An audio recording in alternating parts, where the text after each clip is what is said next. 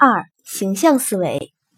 形象思维是人类能动的认识和反映世界的基本形式之一，也是艺术创作的主要思维方式。它是通过具体感性的形象来达到对事物本质规律认识的思维形式。形象思维的特点是：小一，形象思维过程始终不能离开具体可感的形象，如同抽象思维始终离不开概念一样。形象思维的特点是自始至终离不开具体可感的形象。任何一个成功艺术形象的塑造，都不是艺术家一时兴起而做的。这个形象一般都在艺术家的头脑中构思了很长时间。小二，形象思维过程不依靠逻辑推理，而是始终依靠想象、情感等多种心理功能。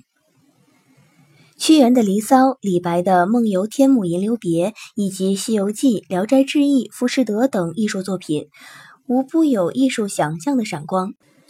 列宾在画伏尔加河上的纤夫时，也感到自己和纤夫一样，艰难地拉着船，痛苦地行进。这正是由于作家在艺术创造过程中强烈的情感体验。小三，形象思维具有整体性、综合性的特点。形象思维更加强调从整体上去把握事物，通过事物的整体形象来把握其内在的本质和规律。文学家为了把内容表现得更突出，会毫不犹豫地删掉大段的优美词章；电影艺术家则剪掉了许多精致的画面和镜头，只为突出人物性格和整部电影的主旨。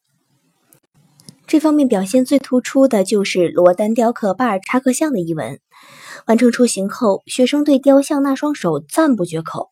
罗丹听完后，抡起斧子砍掉了这双手，并告诉学生：“这双手太突出了，它们已不属于雕像的整体了，所以我不能不把它砍掉。记着，而且好好记着，一件真正完美的作品，没有任何一部分比整体更为重要。”